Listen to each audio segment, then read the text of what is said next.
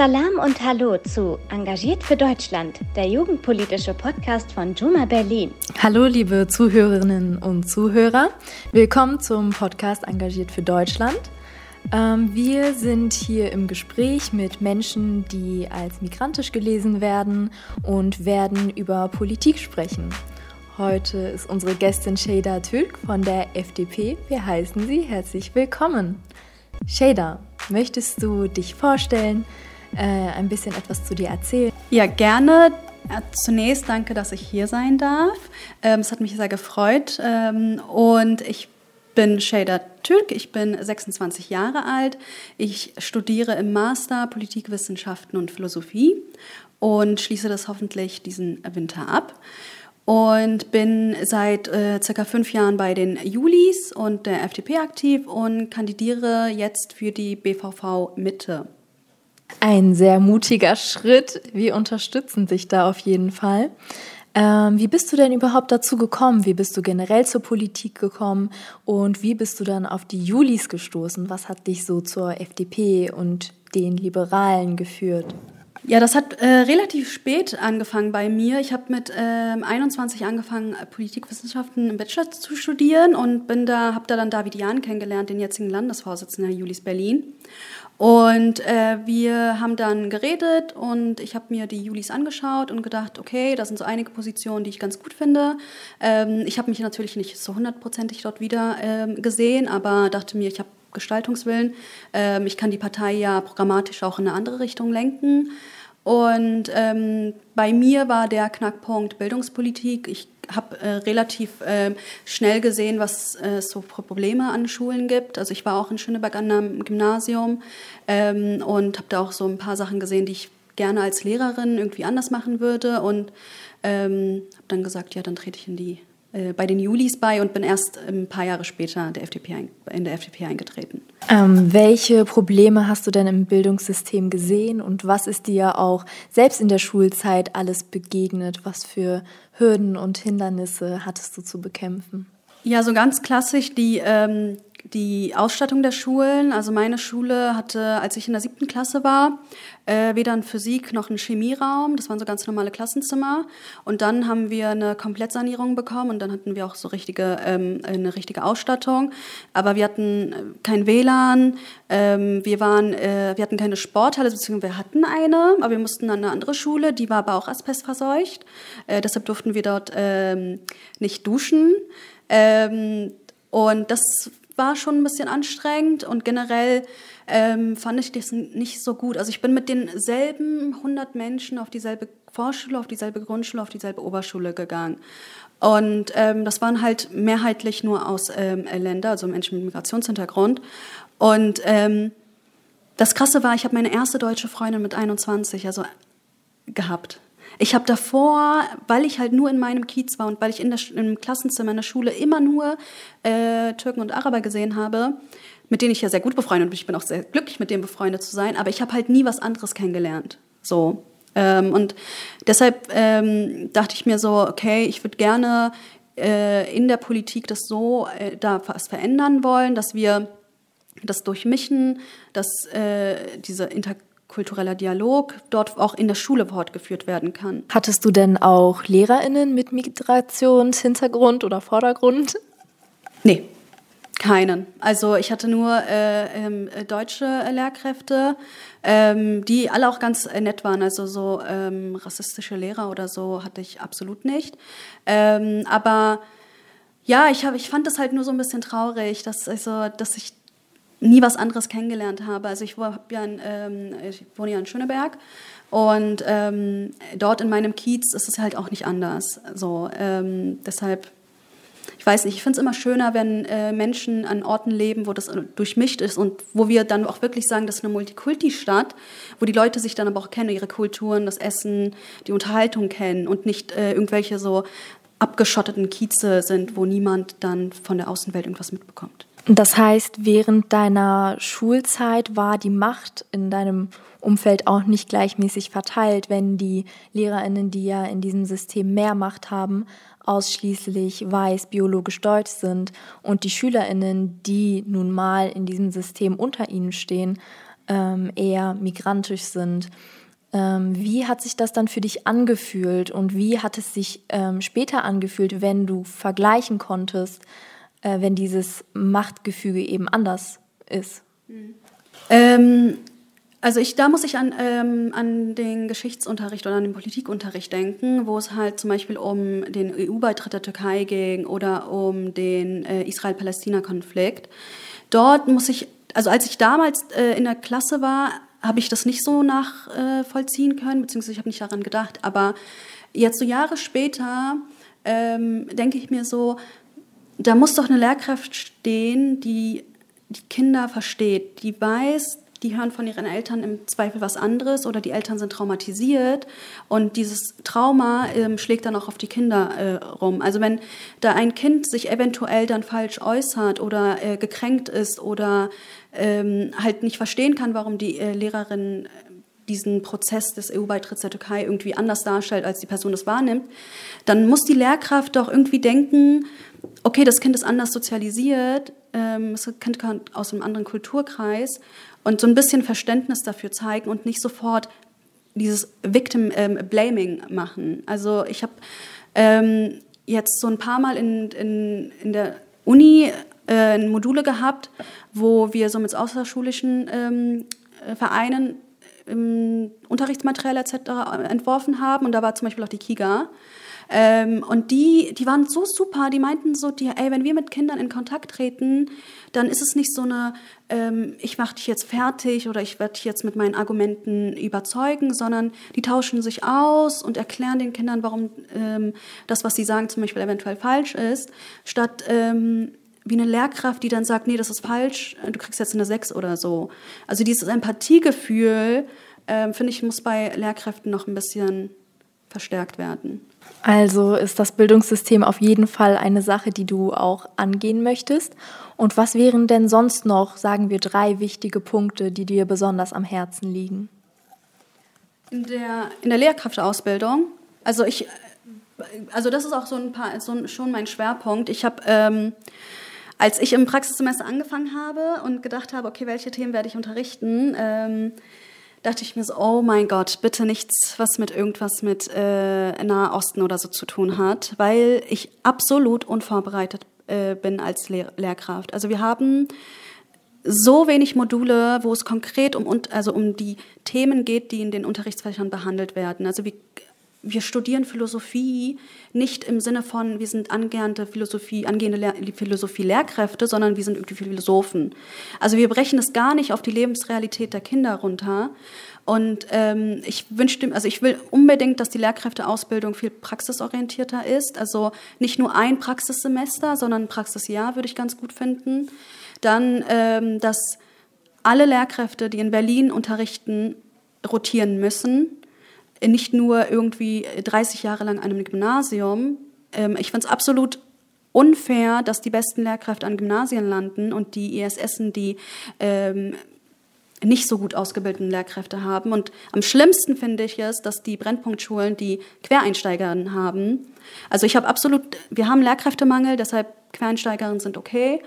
Aber es kann nicht sein, dass die Kinder, die am stärksten äh, es nötig haben, dass sie von den besten Lehrkräften unterrichtet werden, äh, dann die Quereinsteigerinnen bekommen, die keine pädagogische Ausbildung haben, die wissen, die wissen nicht, wie man guten Unterricht gestaltet. Es kommt nicht immer auf die Inhalte an. Ich habe damals in der Uni gesagt immer, für mich sind die Inhalte wichtig. So Didaktik, Pädagogik ist, ist nicht so wichtig. Aber nach so Jahren denke ich mir, wenn du didaktisch sinnvollen Unterricht machst, alles runterbrichst, eine richtige, so eine richtige Einführung, eine Arbeitsphase und eine Schlussphase das verstehen die Kinder dann viel besser, als wenn ein Quereinsteiger kommt und eine Quereinsteigerin und einfach mal drum äh, labert, labert, labert und die Kinder nehmen davon nichts mit. Also das, dieses Rotieren, keine Quereinsteiger an Brennpunktschulen, beziehungsweise nicht so viele Quereinsteigerinnen an ähm, Brennpunktschulen und ähm, das generell also ich sage zwar auch Brennpunktschulen, weil die meisten Leute das so nennen. Ich selbst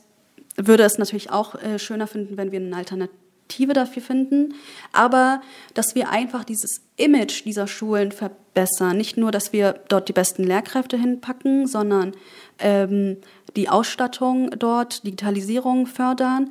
Und wir haben so als FDP ähm, sowas wie Talentschulen, nennen wir die. Dass wenn wir sehen an, keine Ahnung, damals war bei mir das Robert-Koch-Gymnasium nicht so die beste Schule der Welt. Aber dass, wenn man dort sieht, in der siebten, achten Klasse ist ein ähm, kleiner Junge, der irgendwie richtig gut in Fußball ist, dass die Lehrkräfte irgendwie sagen, ey, du hast da ein Talent, wir fördern das mal und wir schicken dich mal an ein paar irgendwie Vereine oder laden da jemanden ein, mit dem du dich austauschen kannst. Also dass man guckt, welche Talente, weil jedes Kind hat ein Talent.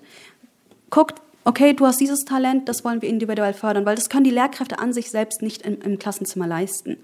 Aber ähm, dass wir denen so ein bisschen vermitteln, ihr müsst nicht alle unbedingt Jura, Medizin oder so studieren, sondern das, was du als Talent hast, als Fähigkeit hast, das können wir auch fördern. Damit kannst du auch was erreichen. Äh, kannst du uns noch mal genau das Konzept der Talentschulen erklären? Würde das dann neben der normalen Schule sein oder wie würde das genau aussehen?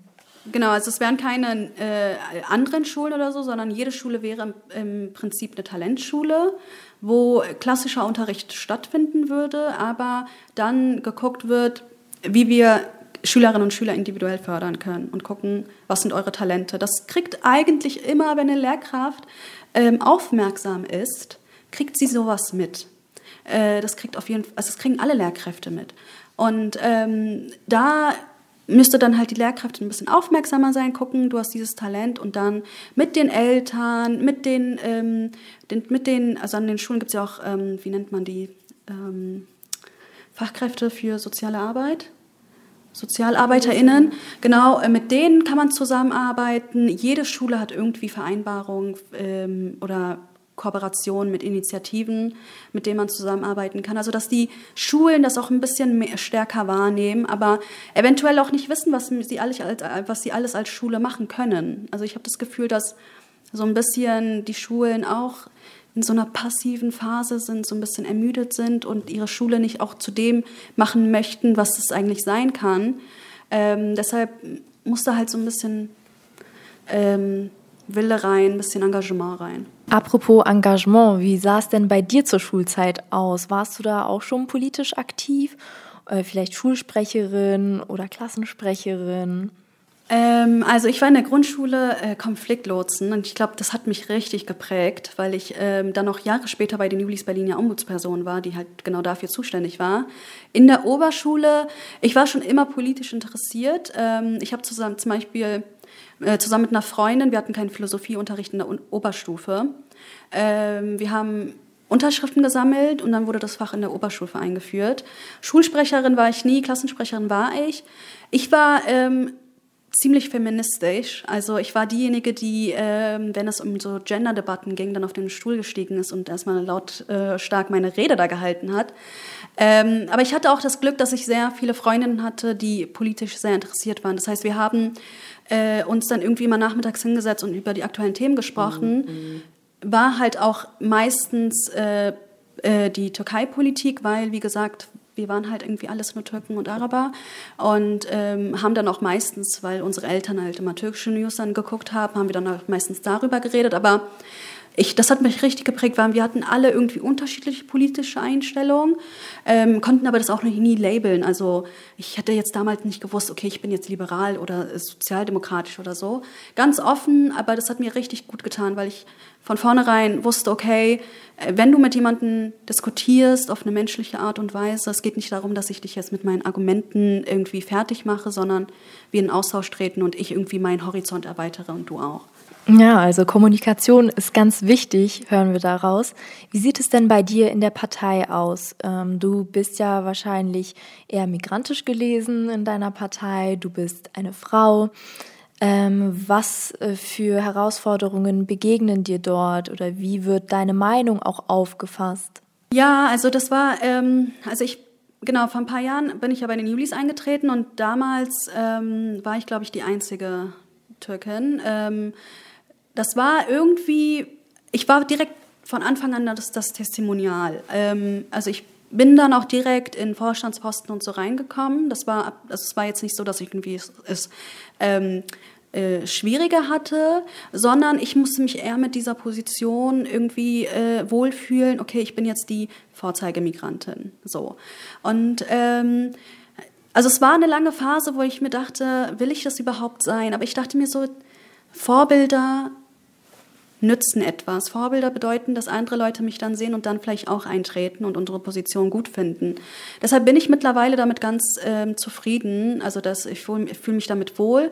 Ähm, aber klar hatte ich es auch ähm, schwer. Also ich, keine Ahnung, es war zum Beispiel, es, ich lache jetzt Jahre später drüber, aber ich wurde zum Beispiel direkt von Anfang an immer gefragt, ob ich Deutschrap mag. Ähm, weil man ja irgendwie assoziiert, alle Türken und Araber lieben äh, Deutschrap. Und ich habe damals kein Deutschrap gehört. Nie. Und ähm, ich dachte mal so, nein, nein, nein. Aber wenn du das halt 50 Mal hörst, denkst du dann, ich höre da mal rein. So, irgendwas scheint mir ja da irgendwas Interessantes zu sein. Und jetzt liebe ich Deutschrap. Und ich denke mir so, also offensichtlich wurde ich ja unterbewusst irgendwie so beeinflusst, dass ich mich damit identifizieren musste und es zu einem Teil meines Lebens ähm, gemacht habe. Und so andere Sachen wegen dem Alter natürlich. Ich bin relativ klein, relativ jung. Ähm, da sind dann halt natürlich auch meistens Männer, die einem die Welt erklären möchten. Aber ich habe bei der FDP ähm, das Glück gehabt, dass ich von Anfang an zwei, drei sehr gute Freundinnen hatte und ähm, ein paar ältere Mentorinnen hatte, die mir bei Fragen sofort weitergeholfen haben. Und wenn ich dann gesagt habe, ey, da ist jemand, der mich wirklich den ich nicht mag, ich fühle mich unwohl bei dieser, neben dieser Person, die dann gesagt haben, ey, du musst da nicht alleine hin, ich begleite dich. Und dann habe ich Jahre später die Position angenommen, sozusagen, dass ich, wenn neue Mitglieder kommen und ich gesagt habe, ey, leider sind unsere Parteiveranstaltungen immer abends ähm, und eventuell auch immer in Kneipen. Ähm, wenn du da nicht alleine hin willst, komme ich gerne mit.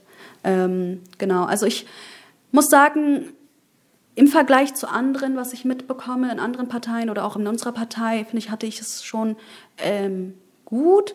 Aber äh, natürlich hatte ich auch Phasen, wo ich mir dachte, okay, äh, so ganz wohl fühle ich, tue ich mir nicht. Es hat aber auch irgendwie mit Identitätskrisen so ein bisschen zu tun. Ich habe, äh, ach ja, das ist ein schwieriges Thema. Ähm, ich wusste, es ist doch mal Klischee. So, bist du irgendwie in Deutschland, bist du nicht so ganz deutsch, in der Türkei bist du nicht ganz türkisch.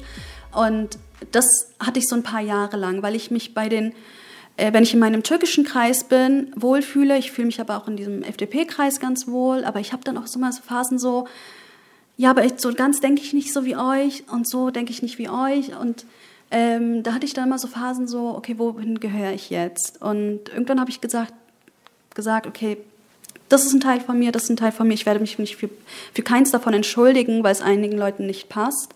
Ähm, genau, und irgendwie ist es immer so leicht gesagt, aber ich glaube, es ist so eine Phase, wo jeder sich selbst dann finden muss. Das klingt jetzt so philosophisch, aber es war wirklich so eine Findungsphase. Es hat auch lange gedauert, aber ich jetzt, wo ich stehe mit dem, mit dem, mit der Leistung, die ich erbracht habe in der FDP, weil ich habe wirklich da Arbeit reingesteckt, bin ich in so einer Position, wo ich mir auch nicht Sachen so gefallen lasse und wo ich dann noch ganz offen sagen kann, ey, die FDP denkt so, aber ich denke so. Ja, also um abstrakte Gefühle wie zum Beispiel das Heimatgefühl zu erklären, muss man manchmal einfach philosophisch werden. Ja. Und wahrscheinlich haben viele Menschen, die mehrere Heimaten haben, diese Phase durchlaufen. Ähm, ich möchte gerne noch einmal zurückkommen zu den äh, Anteilen von eher Minderheiten in der Partei. Innerhalb der FDP ist der Anteil von Männern ja ziemlich groß im Vergleich zu dem von den Frauen. Wie sieht es denn bei den Julis aus? Ähm, bei den Julis sind wir auf jeden Fall besser gestellt. Ähm, wir hatten ja jetzt mit, äh, für die Bundesjulis gesprochen, hatten wir ja Rea Schröder als Bundesvorsitzende. Ähm, das äh, davor, glaube ich, nur mit einer Frau noch. Also es gab in der Geschichte der Jul äh, Bundesjulis zwei äh, weibliche äh, Bundesvorsitzende. Ähm, bei den Julis Berlin gab es meines Wissens auch mal weibliche Landesvorsitzende. Ähm, dort ist es aber so, dass der der Vorstand mittlerweile weiblicher ist. Ähm, auf jeden Fall noch Luft nach oben, auch an den äh, Anteil der Mitglieder. Ähm, wir haben einige Bezirksverbände, ähm, wo, wo weniger Frauen sind als andere Bezirksverbände. Aber die Frauen, die wir haben, sind alle sehr aktiv. Und ähm, es ist auch nicht so, dass irgendwie Männer sie fördern müssen, sondern die haben, die sind so engagiert, die sind so tough, die sind so selbstbewusst, dass sie sich auch selbst ähm, ähm, einbinden.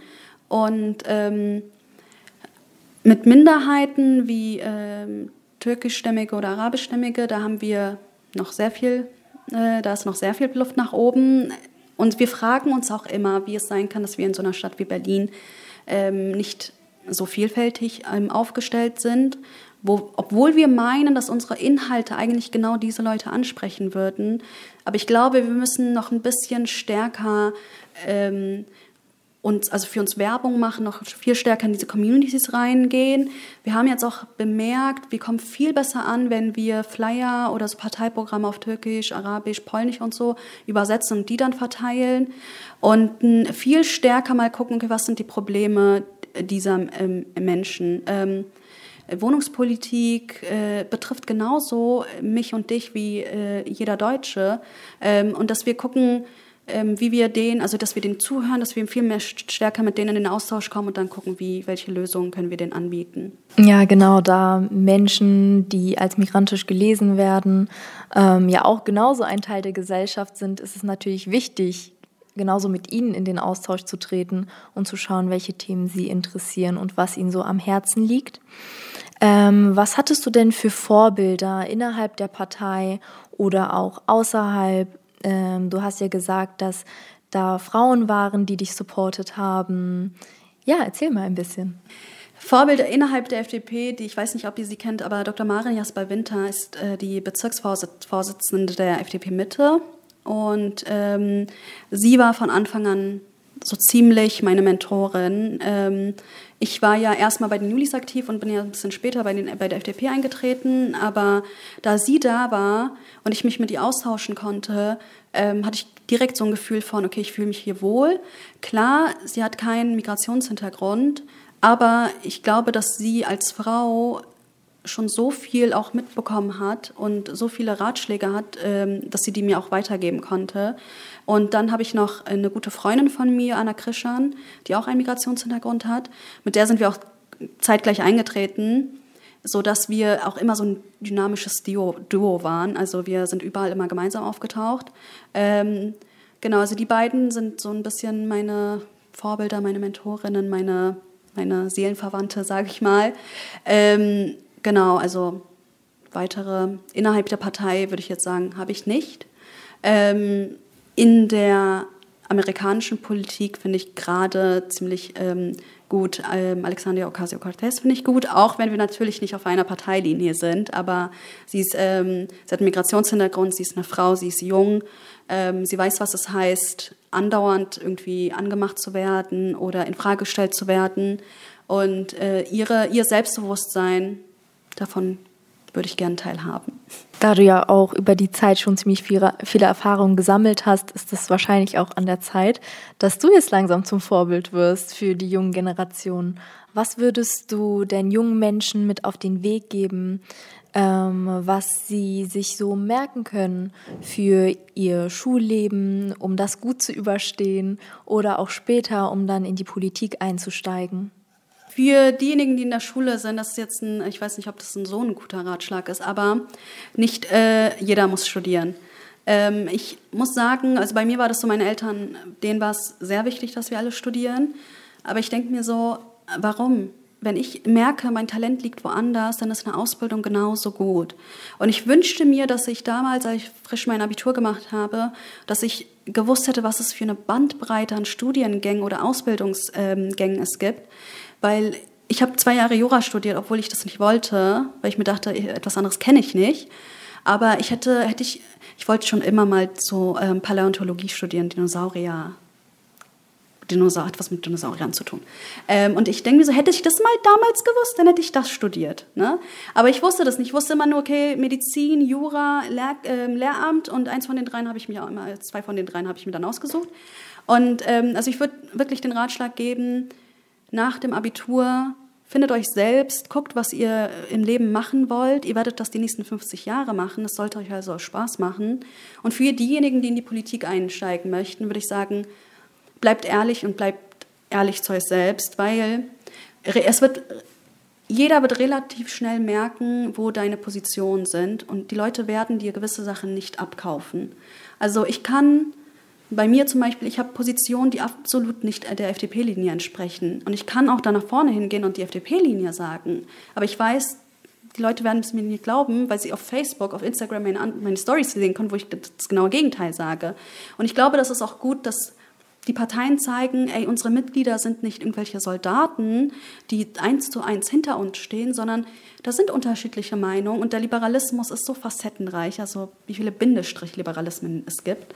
Ähm, und deshalb, wenn ihr euch in dieser Partei irgendwie wiederfindet, tritt ein in die Jugendorganisation, in die Partei, seid aktiv in der Programmatik mit dabei und das auch für die Frauen explizit, weil Frauen meistens in den Parteien die Orga-Aufgaben machen. Und ich finde, nein, wir haben genauso gut äh, programmatische Inhalte, deshalb stärker in die Programmatik rein und wirklich äh, seid ehrlich zu euch selbst. Was fasziniert dich denn so an den liberalen Vielfalt, äh, an den liberalen Werten? Wozu fühlst du dich besonders hingezogen und hast dich deswegen für die FDP entschieden?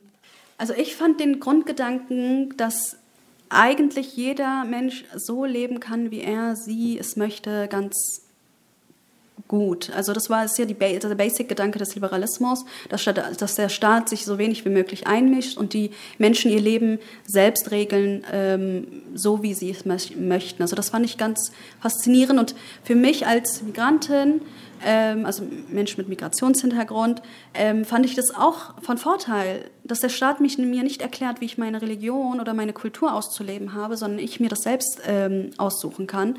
Und aber dass der Staat natürlich mir garantiert, dass ich das auch machen kann.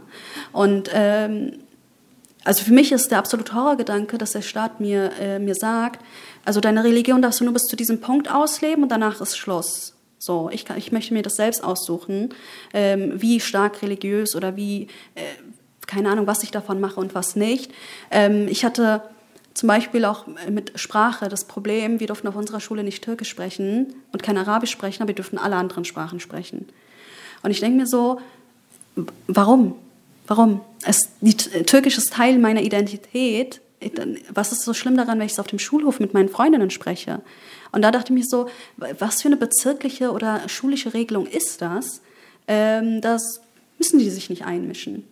Haben dich solche Ereignisse in deiner Laufbahn denn vielleicht auch politisiert oder wie bist du dann zu dem Gedanken gekommen, dass du etwas in der Politik verändern möchtest? Äh, ich glaube schon. Also ich ich denke schon, dass es, dass ich jetzt auf dem Schulhof kein Türkisch sprechen ähm, konnte, das mich auch schon politisiert hat. Bei mir halt von Anfang an war eher so der ähm, der Feminismus im Vordergrund. Also bevor ich irgendwie geguckt habe, ich setze mich für äh, Antirassismusarbeit ein oder möchte in die Politik das und das verändern, war bei mir dieser Frauenrechtsgedanke da. Ähm, natürlich bestimmt auch irgendwie äh, damit äh, verbunden, wenn ich äh, sehe, in der Türkei die Frauenmorde, ich meine, jetzt sind die stärker, aber damals gab es sie auch. Ähm, oder auch so Sätze, die man, ich weiß nicht, wie es bei euch ist, aber bei mir war das auch so, dass wenn ich mal irgendwie mit Verwandten bin und man dann zum Beispiel über Frauen redet, dass es nicht so war, wie ich es eigentlich, äh, wie ich es hören möchte, dass da so Sachen gesagt werden, die schon sexistisch, schon frauenfeindlich sind. Und ich mir dachte, ey, ich als angehende Frau damals, ich möchte, dass egal was ich mache, die Leute mich respektieren, mich als Mensch wahrnehmen und mich nicht in irgendwie äh, mich irgendwie nicht ändern nur, wollen, nur weil sie ein gewisses Menschenbild haben. Also ich glaube, dieser Feminismusgedanke war, glaube ich, bei mir, der mich am meisten politisiert hat. Vielen Dank. Dann würden wir jetzt übergehen zu dem zweiten Part, der auch etwas politischer sein wird.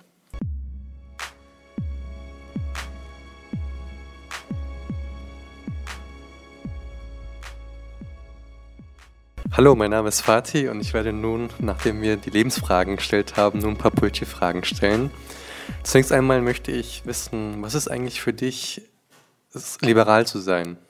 Also liberal sein heißt, dass wir eine Politik anstreben, in der die Menschen ihre Ziele verwirklichen können, einen Ort wiederfinden, in dem sie eine, äh, einen Raum finden, ähm, voller Chancen und dass es Chancengerechtigkeit gibt und ähm, sozusagen die Ziele, die sie haben möchten, auch erfüllen können und dafür da auch eine reale Chance besteht und dass der Zugang zu diesen Chancen auch für alle gleich sind.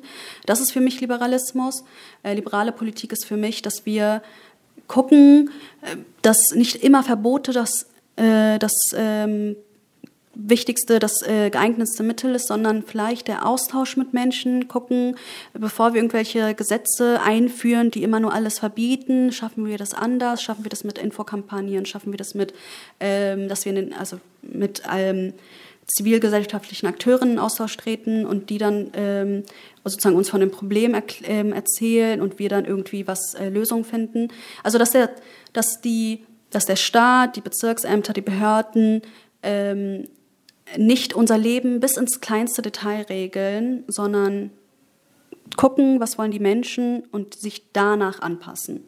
Jetzt fiel ja schon das Wort Chancengerechtigkeit und Chancen ermöglichen für die Menschen.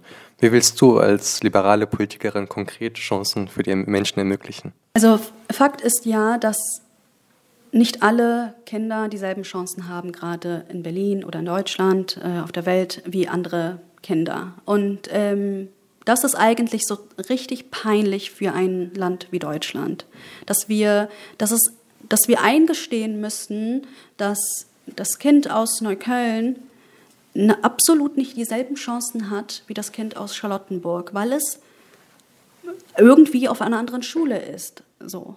Und da müssen wir auf jeden Fall was machen. Und für mich ist die Chancengerechtigkeit eng verbunden mit Bildung dass wenn wir den Kindern die beste Bildung geben, die sie auch verdienen und diese garantieren, dass sie auch aus ihrem Leben was viel Besseres machen können, als ihnen irgendwie äh, mitgegeben wurde.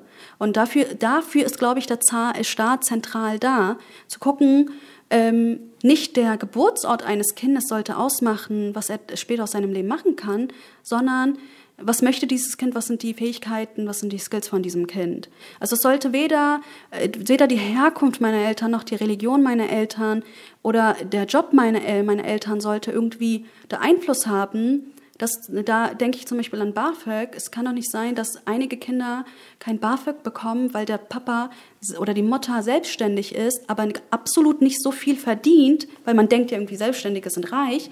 Aber nee, ist es nicht. Manche Selbstständige können sich verdienen nicht so viel, dass sie ihrem Kind ein Studium finanzieren können. So, dann studiert das Kind nicht und ist nicht glücklich im Leben oder beziehungsweise kann nicht das machen, was er eigentlich, das, was es eigentlich machen möchte. Und ich finde, das ist sozusagen das, was wir fördern müssen. Bildung, fördern, die beste Bildung. Ähm, wir haben nun mal als BerlinerInnen einen sehr schlechten Platz, in, wenn wir uns mit anderen Bundesländern vergleichen. Und dass wir einsehen, je besser die Bildung in Berlin ist, desto be ähm, besser sind die Chancen für Kinder. Und natürlich auch mit der Wohnungspolitik. Ähm, ich habe ja schon gesagt, ich bin mit denselben Leuten auf dieselbe Grundschule und auf dieselbe Oberschule gegangen da ist die Sache mit diesen Einzugsbereichen. Warum kann mein, können meine Eltern nicht entscheiden, wo ich auf die Grundschule gehe? Ich verstehe den Sinn dahinter, dass man sagt, die, der Grundschulweg sollte so kurz wie möglich sein.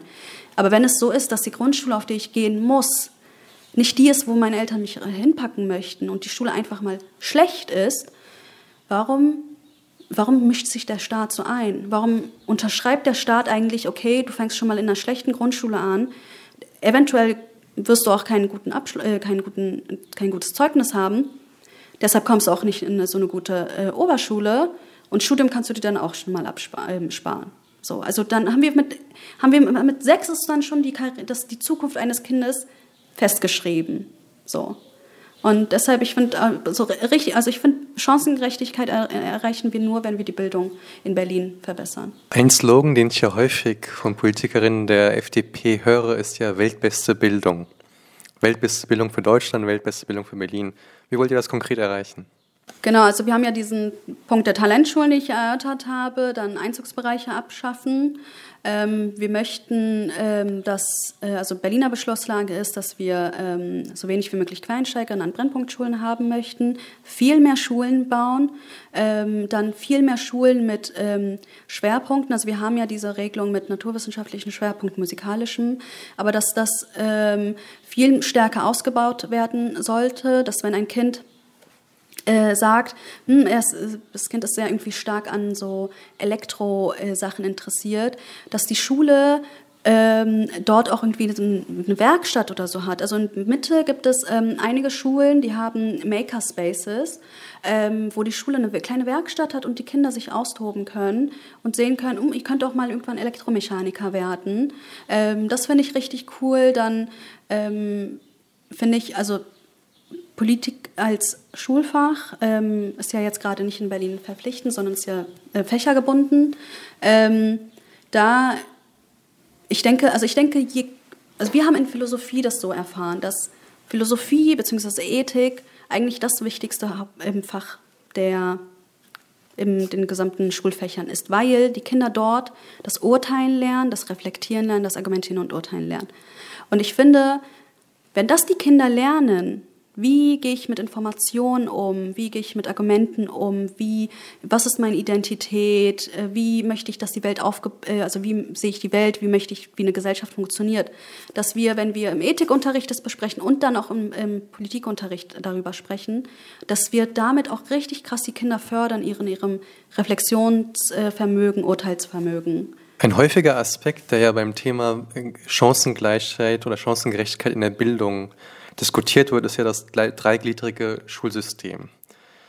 Wie siehst du das? Findest du, sollte man das reformieren? Also wir haben ja jetzt gerade ISS und Gymnasien, was ich denke ein absoluter Fehltritt war. Ähm, ich denke schon, dass wir wieder zurück zu Haupt- und Real, Hauptreal- und ähm, Gymnasiensystem ähm, äh, ähm, gehen sollten, weil das Problem an dem ISS ist, du hast da der Leistung, also die Leistungsunterschiede sind gravierend. Ähm, da sind nun mal einige Kinder, die sind leistungsschwächer und leistungsstärker als andere Kinder. Und der Fehler ist, dass du ein Kind eventuell leistungsschwächer oder leistungsstärker einordnest, weil du ihn mit der, Sozial mit der, mit der Klasse vergleichst. So. Aber wenn du in der Schule, in, also wenn du zum Beispiel eine Hauptschule hättest und ein ISS, wo Kinder ungefähr denselben Leistungsstand haben, kannst du dementsprechend die Kinder selbst besser einschätzen und ihre Noten und ihre ähm, ähm Fähigkeiten. Andererseits machst du auch einen grundlegend anderen Unterricht. Der Fehler bei einigen Lehrkräften ist, dass sie Unterricht machen, je nachdem, wie leistungsschwach die Kinder sind. Und das ist eigentlich nicht Ziel des Unterrichts. Es gibt klare Vorgaben, was du im Unterricht machen sollst und was eigentlich das Niveau sein sollte. Und klar ist es die einfachste Antwort zu sagen, okay, ich mache es so einfach wie möglich. So, aber das ist, das hilft den Kindern nichts. Wenn sie am Ende Abitur haben, sind sie immer noch, haben sie nichts mitbekommen und sind im Vergleich zu anderen eventuell Studierenden dann gar nicht gut vorbereitet. Deshalb viel besseren Unterricht. Da muss auch natürlich die Lehrkraft dann anders ausgebildet werden und in den Klassenzimmern achten, dass der Leistungsunterschied der Kinder ungefähr gleich ist. Und das erreichen wir nicht, wenn wir alle Kinder in ISS packen. Du hast ja auch aus deiner eigenen Zeit erzählt, aus deiner eigenen Schulzeit, dass es ja problematisch war, wenn bestimmte Themen ähm, thematisiert wurden, die zum Beispiel mit dem Herkunftsland mhm. zu tun haben. Das sind ja spezifische Punkte, mit denen ja Migrantenkinder konfrontiert werden. Was denkst du, was sollte man da vielleicht unternehmen, um gerade da auch mit Kindern mit Migrationshintergrund besser umzugehen? Ja, also im Politikunterricht, ähm, ich denke, dass, also ich denke, dass es vielen Lehrkräften so wie mir geht, dass sie nicht vorbereitet genug sind. Ähm, wir lernen im Politikstudium nicht das, was sie in der Schule unterrichten sollen. Wir denken viel theoretischer, wir lernen irgendwelche Theorien kennen, die wir am Ende sowieso den Kindern nicht beibringen sollen, sondern der Politikunterricht ist immer ähm, orientiert an aktuellen Geschehnissen. Und über aktuelle Geschehnisse reden wir nicht in, in, in, der, in der Uni. Das heißt, da haben wir sowieso, sind wir absolut unvorbereitet. Und dass wir den, den Austausch, den Schüler-Lehrer-Austausch, der, der wird auch nicht uns so richtig gut beigebracht. Wir haben zwar Module, äh, wo wir das irgendwie so ein bisschen theoretisch vermittelt bekommen, aber das nicht praktisch. Also die es ist so wichtig, wie eine Lehrkraft auf Schülerinnen und Schüler wirkt und was für eine Beziehung sie mit denen hat. Und dementsprechend ändert sie doch, auch den Unterricht. Wenn ich weiß, in meinem Unterricht sitzen 20 Kinder, deren Eltern aus dem, aus dem Konfliktgebiet kommen, dann werde ich doch nicht über dieses Land so reden, dass, die, dass sie, das Trauma der Kinder irgendwie wortgeführt wird. So. Und das, denke ich, mussten Lehrkräfte viel stärker in der Uni beigebracht bekommen, ähm, damit sie auch den Unterricht dann in Zukunft anders gestalten. Was auch mal wieder gerade in Berlin diskutiert wird, ist ja, ähm, es wurde mal bei Zeiten die Verbeamtung von LehrerInnen abgeschafft. Wie stehst du dazu? Sollte man das wieder einführen? Das wird ja diskutiert. Nee, ich bin auch kein Fan von Beamtentum. Ich ähm, denke schon, dass es sinnvoll ist, dass es in Berlin keinen Beamtenstatus gibt.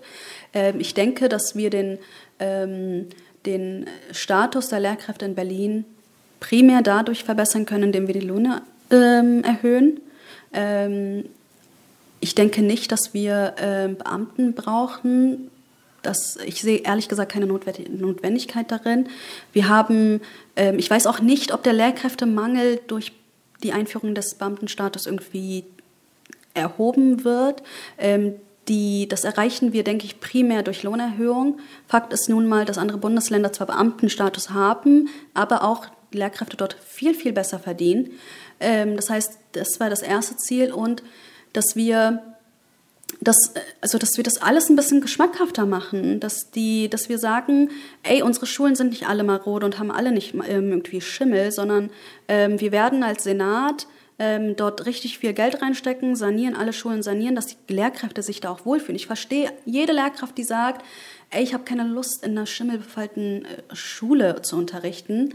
Ähm, deshalb muss da der Senat auf jeden Fall in Sanierung reinstecken und die Löhne müssen erhöht werden.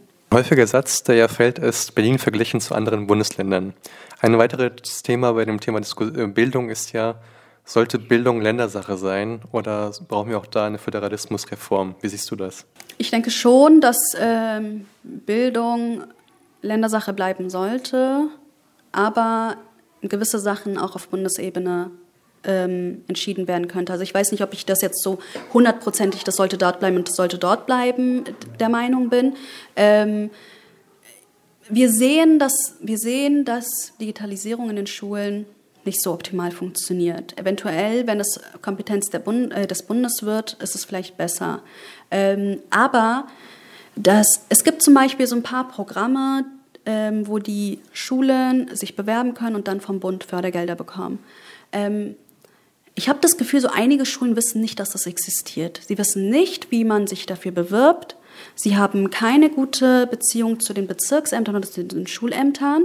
Und dann denke ich mir, wenn wir dann das die Kompetenz dem Bund geben, die noch weniger Ahnung von den Schulen haben, ähm, ob das sich alles bessern wird. Ich glaube, dass die einfach die Beziehung zwischen den Schulämtern, dem Senat und den Schulen selbst viel stärker, intensiver sein musste oder man vielleicht an autonome Schulen denken sollte. Also dass die Schulen ein gewisses Budget bekommen und dann wirklich so alles selbst regeln. Selbst regeln, welche Lehrkräfte auf ihre Schulen kommen, was für eine Ausrichtung sie haben möchten, worauf sie sich bewerben. Ähm, das wäre auch eine Antwort. Stichwort Digitalisierung ist ja gefallen. Das ist ja auch ein wichtiger Programmpunkt der FDP.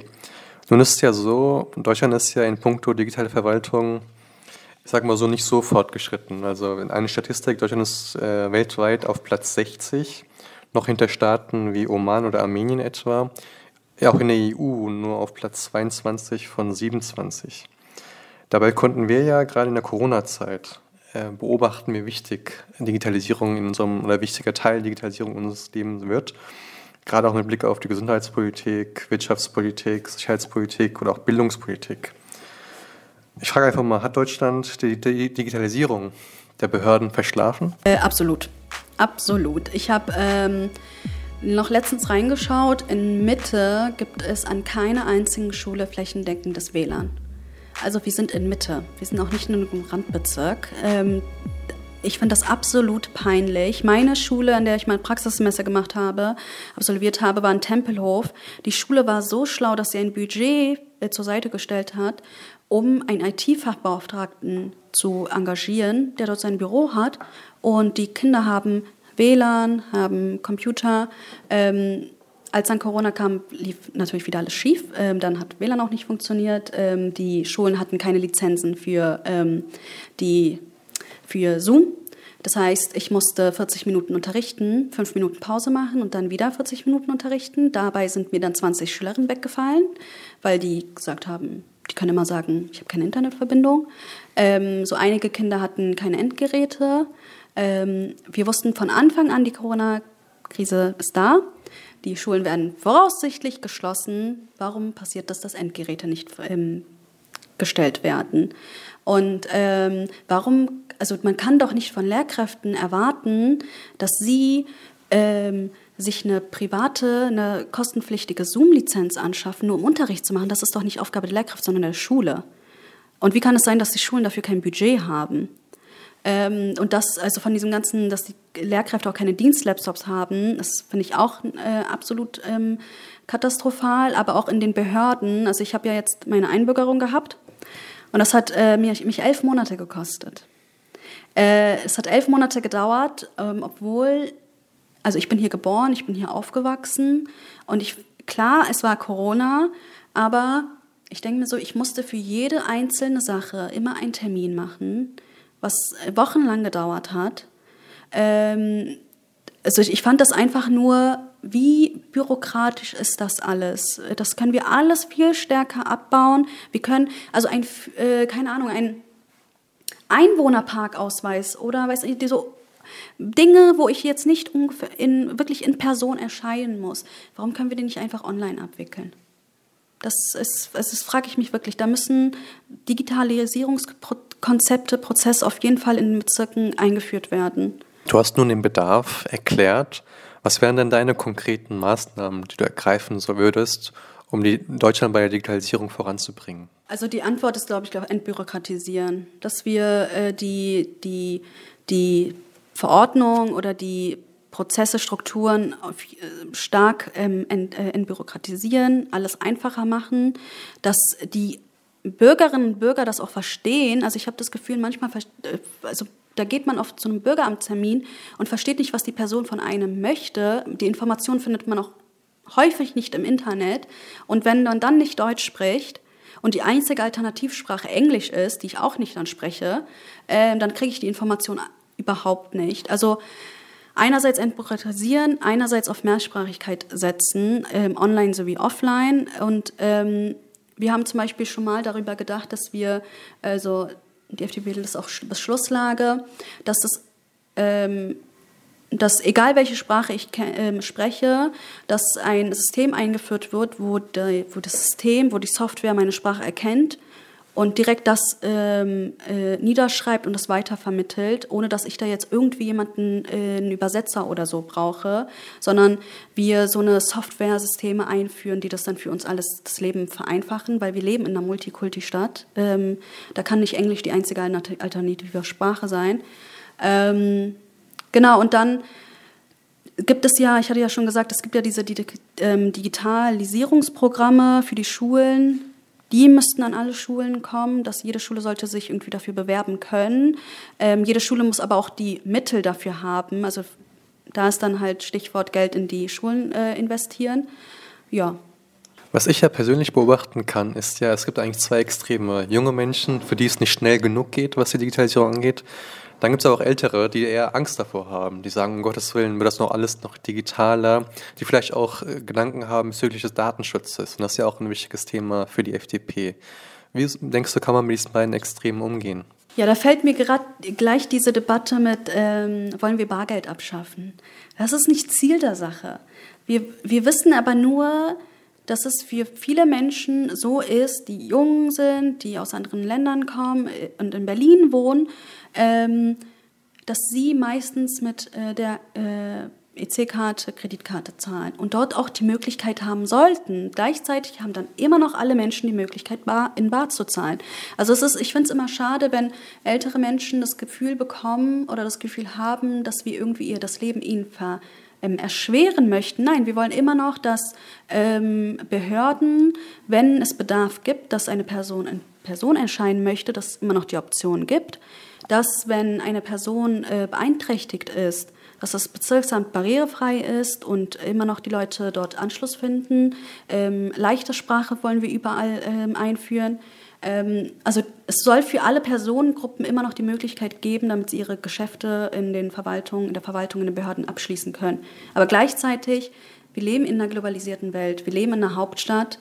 Ähm, da ist es, denke ich, ganz normal, dass die Leute auch so ein bisschen äh, davon was sehen möchten und dieses, dieses Fast Life auch ähm, ausleben möchten. Dann frage ich mal trotzdem, wärst du perspektivisch für die Abschaffung des Bargelds?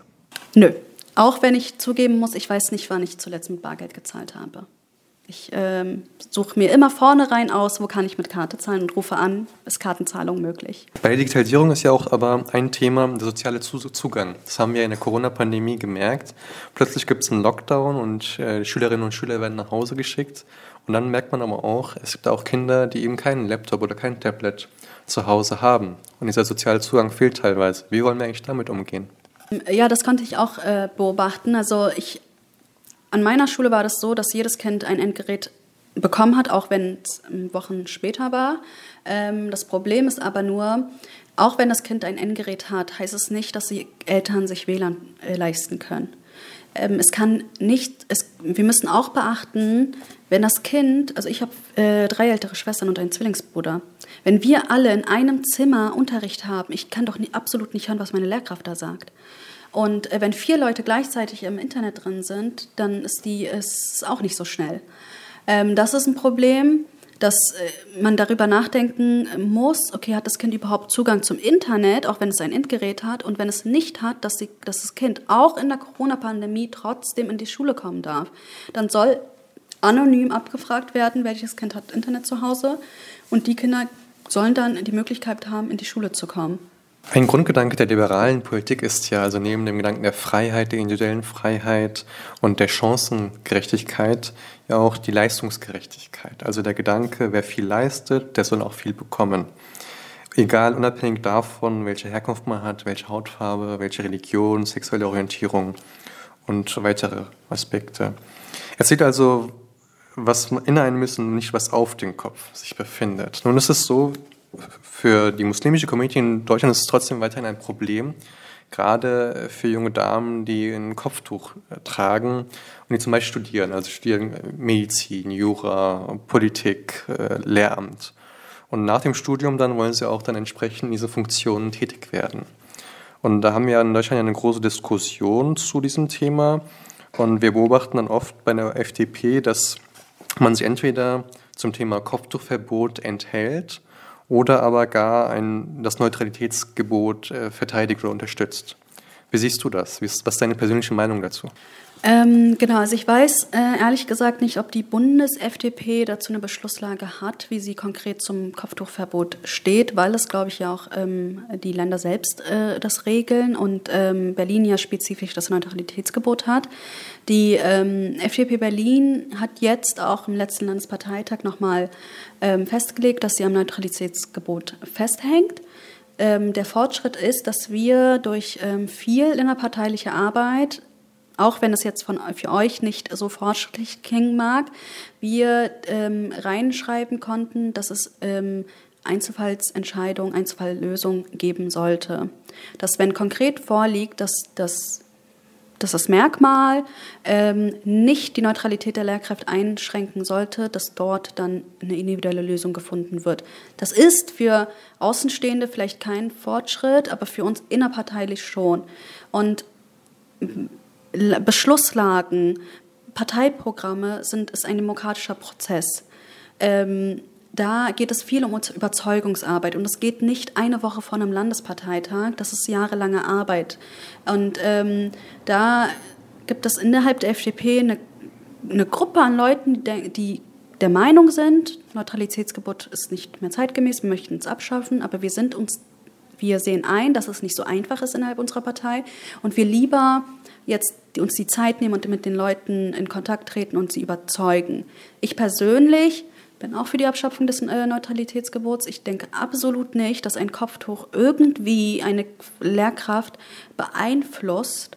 Ähm, ich sage das immer wieder. Also es gibt Leute wie Björn Höcke, die Lehrkräfte waren, die Lehrer waren. Wie kann also da äh, da ist doch absolut egal, was der auf dem Kopf trägt oder so. Und das Problem an Lehrkräften ist, was damit eng verbunden ist, Lehrkräfte werden nicht ähm, kontrolliert. Wenn du einmal Lehrkraft bist, bist du es für die nächsten, bis, bis, zum, äh, bis zum Rentenalter. Und ich denke schon, und da weiß ich auch nicht, wie, äh, wie konkret die FDP Berlin dazu steht, aber dass Lehrkräfte schon alle paar Jahre kontrolliert werden, was für einen Unterricht sie machen. Ob sie überhaupt wertneutralen Unterricht machen und ob sie didaktisch sinnvollen Unterricht machen. Wenn ich, also bei einigen Lehrkräften hatte ich wirklich das Gefühl, einer, wie bist du Lehrkraft geworden? Ähm, gehst du absolut nicht auf Fortbildung, ähm, um das zu lernen? Aber bei, konkret bei kopftuchtragenden äh, Lehrkräften, ich sehe da kein Problem. Ich denke, es kommt auf die Qualifikation an. Ähm, wir wollen, dass kopftuchtragende Frauen finanziell unabhängig sein sollen. Wir wollen, dass sie in die Arbeitswelt einsteigen und verwehren ihnen dann den Zugang dahin. Mit welchen Argumenten wirst du denn konfrontiert, wenn du etwa mit Parteikolleginnen und Kollegen darüber diskutierst, die zum Beispiel das Neutralitätsgebot verteidigen? Also klassisch, ähm, dass sozusagen die, ähm, dass, dass, man einfach partout sagt, nee, die können nicht neutral sagen, weil allein das Kopftuchtragen schon ein politisches Statement ist. Ähm, eventuell begreifen einige nicht, dass das ähm, was mit Religion zu tun hat und nicht unbedingt etwas mit Politik zu tun haben muss. Ähm, und die Leute verbinden damit immer das Wort Unterdrückung. Bei aller Liebe, ich bin mir sicher, ja, es gibt Frauen, die unterdrückt werden und das Kopftuch zwangsweise tragen.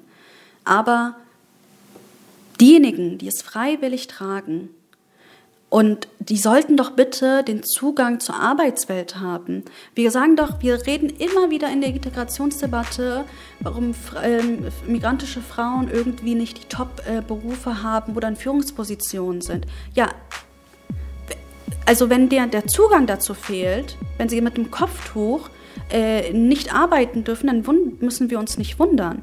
Wir fragen uns auch immer, warum Frauen, in, äh, wenn sie in Renteneintritt treten, äh, weniger Rente bekommen als Männer. Als Männer, dann da ist das doch auch damit verbunden. Wenn eine kopftuchtragende Frau nicht arbeiten gehen kann und irgendwann dann ihr Mann stirbt oder sich für sie von ihrem Mann trennt, was soll die in der Rente bekommen? Die Altersarmut ist bei ihr safe. Deshalb, ich, für mich, ich denke, ähm, also das sind so Sachen, über die wir mit den Menschen dann innerhalb der Partei reden. Und ähm, wie gesagt, es ist ein langer Weg, aber ich bin zuversichtlich. Frustriert dich das oder hast du jetzt schon im Laufe deiner, deines politischen Engagements ausreichend Geduld entwickelt, dass du damit umgehen kannst? Ja, nee, ich bin die Ruhe in Person geworden. Ich ähm, muss sagen, am Anfang war ich ungeduldiger und gesagt habe, okay, die sind nicht mal mit mir einer Meinung. Scheiße, ich will das nicht so. Ähm, aber wenn du gute Argumente hast und äh, wirklich konkret auf, gezielt auf Menschen zugehst, wo du denkst, okay, der hat nicht, noch nicht so eine ganz feste Meinung, den kann ich eventuell überzeugen, das ist das Beste. Das, Leute müssen, also du musst dir selbst eingestehen, es gibt Menschen, die du, egal was du sagst, nicht überzeugen wirst, die werden immer dagegen stimmen. Und für die rede ich auch nicht. Mit denen rede ich dann auch nicht. Also ich habe mir ähm, kurz vor meiner Wahl hatte mir ein Parteikollege einen guten Rat gegeben und meinte, Shader, deine Rede sollte sich an die Leute richten, die du eventuell noch überzeugen kannst. Nicht an diejenigen, die du schon überzeugt hast, weil die wählen dich sowieso. Und auch nicht diejenigen, von denen du hundertprozentig weißt, die werden dich nicht wählen, weil dann kommst du nicht ähm, authentisch rüber. Und ähm, die, da fällt mir noch eine andere Sache ein. Wir hatten mal in der FDP Berlin darüber diskutiert, ähm, über, über gendergerechte Sprache und gendergetrennten Unterricht in, im Navi. Und wir als Lehrkräfte innerhalb der NFDP, also die Lehramt studieren, haben gesagt, wir sind absolut gegen gendergetrennten ähm, Unterricht, egal in welchem Fach. Ähm, wir, sehen da, wir sehen darin keinen Vorteil, das erstärkt nur den Bias. Wir leben, also wir leben nicht in einer Zeit, wo wir Frauen und also Mädchen und Jungs getrennt unterrichten. Ähm, und da war das dann innerhalb der FDP noch so, okay, viele waren für diesen gendergetrennten Unterricht, aber wir haben dann richtig äh, innerparteiliche Überzeugungsarbeit geleistet. Und da braucht man so ein bisschen Mut, um vor ein paar Abgeordneten auf dem Landesparteitag zu sprechen. Aber ich, ich und andere weitere sind dann nach vorne gegangen, wir haben unsere Argumente geliefert. Und die Beschlusslage sieht jetzt anders aus. Du hast vorhin schon gesagt, das ist ein langer Prozess, der uns noch bevorsteht. Wann denkst du, wird es vielleicht einen FDP-Parteitag geben, wo dann am Rednerpult auch eine Muslima mit Kopftuch stehen wird? Also ich glaube, dass die FDP dafür offen ist und sich freuen würde. Ich, also, ich, also ich kann mir nicht vorstellen, dass da irgendjemand sie dann beleidigen würde oder sagen würde, du gehörst nicht dazu. Ähm, wir sagen ja immer, es kommt auf die Qualifikation, es kommt auf die Argumente an und da sollte das Kopftuch nicht irgendwie ein Hindernis sein. Ähm, ich sage aber nur auch immer allen Menschen, egal ob mit Kopftuch, ohne Kopftuch, ob Migrations oder ohne, ohne Migrationshintergrund, in der Partei sein ist nichts Einfaches. Es ist ein andauernder ähm, ein andauerndes ähm, Hin und Her. Es ist, du triffst auf Leute, mit denen du nicht einer Meinung bist. Du trittst in äh, Konkurrenzkampf. Es ist ein Wettbewerb um Ämter. Und dafür brauchst du halt die Portion Selbstbewusstsein und Mut. Und ein Kopftuch ist eine Angriffsfläche. So. Wenn du aber von vornherein tough bist und Selbstbewusstsein hast, dann kannst du auch dagegen ankämpfen. Feminismus ist ja auch ein wichtiger Aspekt deiner politischen Arbeit. Wie siehst du eigentlich das Thema Gendern? Genderst du? Ähm, ich gendere in als schriftlicher Form. Weil ich denke schon, dass Lehrkräfte ähm, gendern sollten. Das ist meine private Meinung. Ähm, ähm, wenn ich spreche, ich versuche darauf zu achten, aber wenn ich einmal in Gang bin und in Rage bin, kann es eventuell sein, dass ich ähm, mal nicht gendere. Ähm, es ist bei mir aber unterschiedlich. Also, man, also manchmal mache ich ein, eine Pause, manchmal mache ich die männlich-weibliche Form, ähm, manchmal mache ich ein, eine genderneutrale Aussage ist bei mir immer unterschiedlich, je nachdem, wie schnell ich bin oder wie aufgeregt ich bin. Sprechen wir nochmal über ein anderes Thema. Ein wichtiges Thema der Berlinerinnen und Berliner ist ja auch äh, bezahlbarer Wohnraum. Wenn ich mir die Konzepte ähm, der Parteien links der Mitte anhöre, da fallen ja so Stichworte wie äh, Mietendeckel, Mietpreisbremse oder auch gar das Thema Enteignung. Äh, was sind denn hier die Konzepte der Liberalen? Also unsere Antwort ist ganz klar bauen, bauen, bauen. Wir konkret sagen wir, dass wir der Meinung sind, dass die Miete, Mieten in Berlin so lange steigen, wenn wir nicht bauen. Wir müssen in die Höhe bauen, in die Breite bauen. Ähm, es sind, wir sind die Hauptstadt im Jahr kommen hier mehrere tausend Menschen, die hier eine Wohnung finden können. Und Fakt ist natürlich dann, dass diejenigen, die es sich nicht leisten äh, können, eventuell aus Berlin wegziehen müssen oder in die Randbezirke. Und deshalb ist für uns ganz klar Bauen äh, das Stichwort und auch Tempelhofer Feld, die Randbebauung des Tempelhofer Feld. Es es ist ein Riesengelände. Wir haben immer noch, wenn wir eine Randbebauung machen, also wenn wir mehrere Wohnungen, mehrere tausend Wohnungen dahin packen und eine Schule. Wir haben immer noch Freifläche für Grillen, für Freizeit. Die Leute merken, glaube ich, nicht, wie groß der Tempelhofer Feld ist. Und wir leben in Berlin, wir haben genügend Grünfläche, wir sind eine der grünsten europäischen ähm, Städte. Und die wollen wir auch beibehalten. Wir sagen nur, das Tempelhofer Feld ist so zentral und wir möchten doch, dass nicht alle Menschen in die Randbezirke gehen und nur diejenigen, die sich das leisten können, in der Innenstadt wohnen.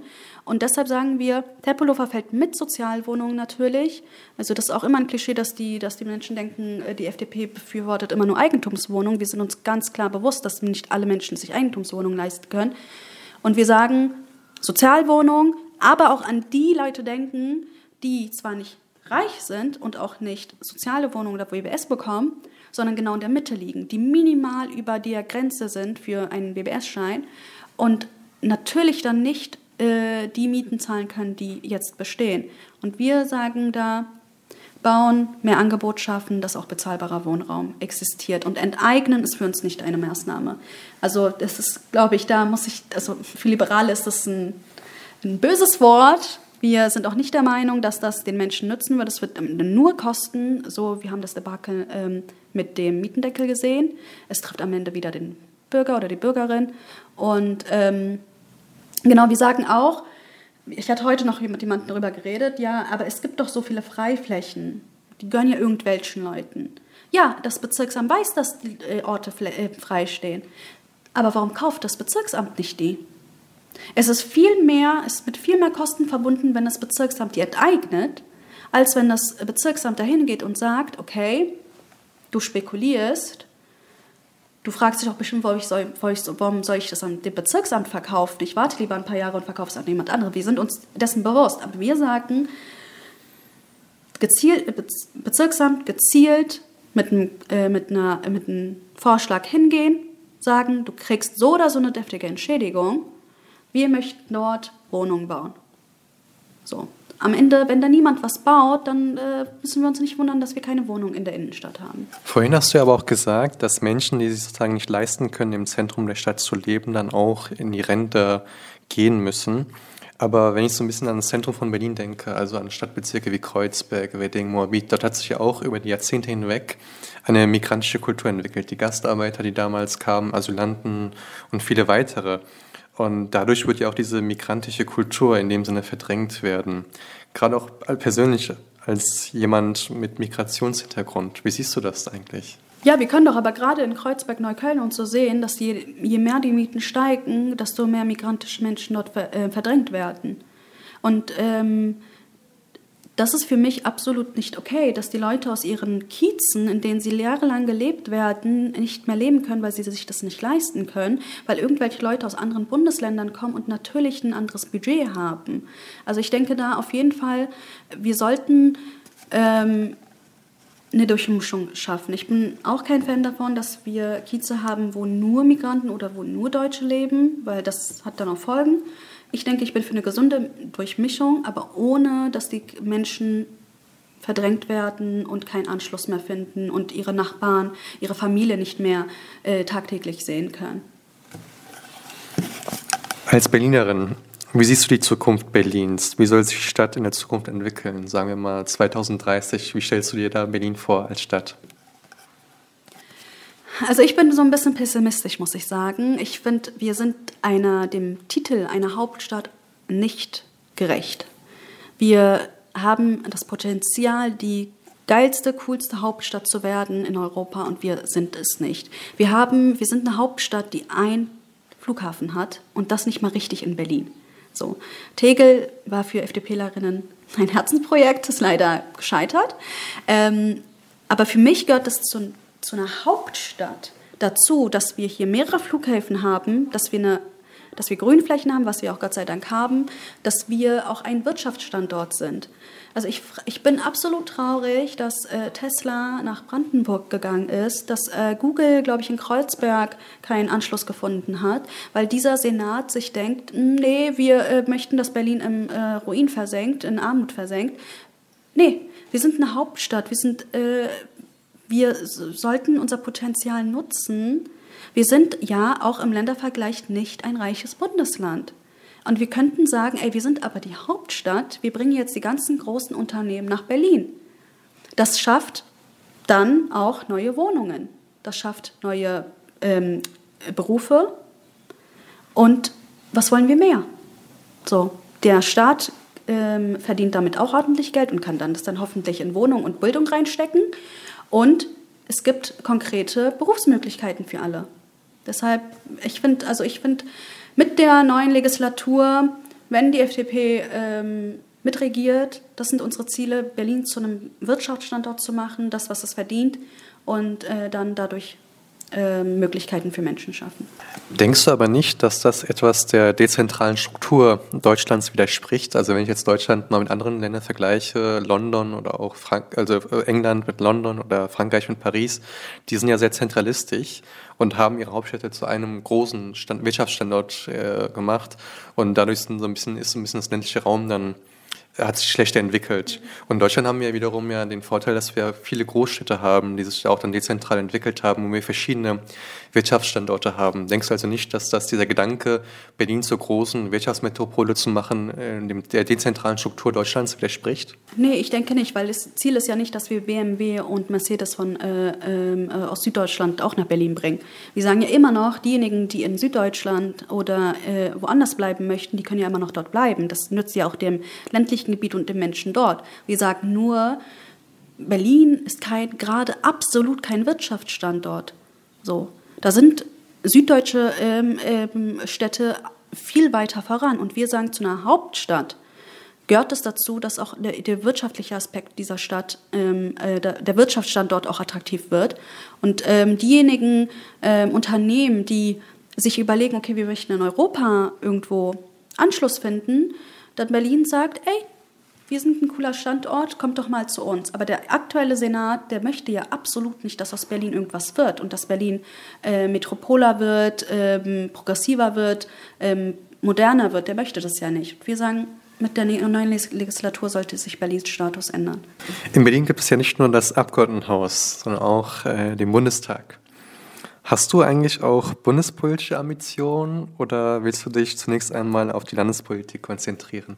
Ich muss sagen, ich halte mir das alles sehr offen. Ich ähm, könnte mir vorstellen, irgendwann mal Abgeordnete zu werden. Ich denke aber schon, dass ich eher im Abgeordnetenhaus besser mich zurechtfinden würde als auf, in Bundesthemen, im Bundestag. Ähm, ich bin mir, ich bin aber ein sehr realistischer Mensch. Also ich, wir sind keine Riesenpartei. Dementsprechend haben wir auch nicht viele Abgeordnetenmandate. Äh, ähm, deshalb ich halte es mir offen, ich mache meine Politik so weiter wie bisher und gucke, wenn es passt, dann passt und wenn nicht, dann bin ich auch nicht traurig. Dann wünschen wir dir viel Erfolg dabei.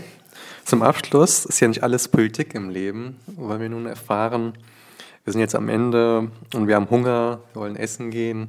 Was ist eigentlich dein Lieblingsessen und äh, welche Musik oder was ist dein Lieblingslied? Welche Musik hörst du gerne dazu? Äh, ich fange mal mit Lieblingsessen an. Ich ähm, in türkischem Essen ist, glaube ich, das häufigste, was esse, Mante. Meine Mutter macht richtig gut Mante. Ähm, aber wir haben, also ich komme ja aus Bayburt äh, in der Türkei und wir haben etwas, was, heißt, was ähm, Yalancı Dolma heißt, das heißt Dolma, das lügt. Ähm, das ist nicht mit Fleischfüllung, sondern mit so einer Reis-Getreidefüllung, keine Ahnung. Aber das schmeckt richtig gut. Das mag ich und wie gesagt Mante und ähm, normal, also nicht türkisches Essen. Ich habe jetzt letztens, ich war bei so einem Koreaner, äh, das heißt, ich kann es nicht aussprechen, also nochmal, äh, sorry für, dass ich das Wort jetzt butchere, aber das heißt Tokboki oder so. Das ist so Reisnudeln, Reiscake, Rice Cake nennt man das, glaube ich. Das schmeckt so gut. Ähm, davon bin ich gerade ein Fan. Und Musik, ich höre eigentlich alles. Ich höre türkische Volksmusik, ähm, Stichwort hier Güler Duman ist meine Lieblingstürkische Sängerin. Ich höre viel Serdar Ortac, höre ich auch. Ich höre viel Deutschrap. Also Capital Bra habe ich auch gehört. Äh, Bushido ist so einer, den ich höre. Ich höre aber auch viel American Rap, American Pop. Also ich höre eigentlich alles außer Schlager. Ja, also ähm, Mante von deiner Mutter, damit hast du mich zumindest erobert. Also das würde ich gerne probieren. Und äh, vielen Dank, vielen Dank fürs Gespräch, Shader, und alles, alles Gute und viel Erfolg bei der Wahl dieses Jahr. Danke für die Einladung. Hat mich sehr gefreut. Waren richtig coole Fragen. Ich hoffe, meine Antworten konnten überzeugen oder waren ganz okay und ähm, gerne nochmal wieder. Das war Engagiert für Deutschland, der jugendpolitische Podcast von Juma Berlin, gefördert durch das Bundesamt für Migration und Flüchtlinge im Rahmen der Deutschen Islamkonferenz.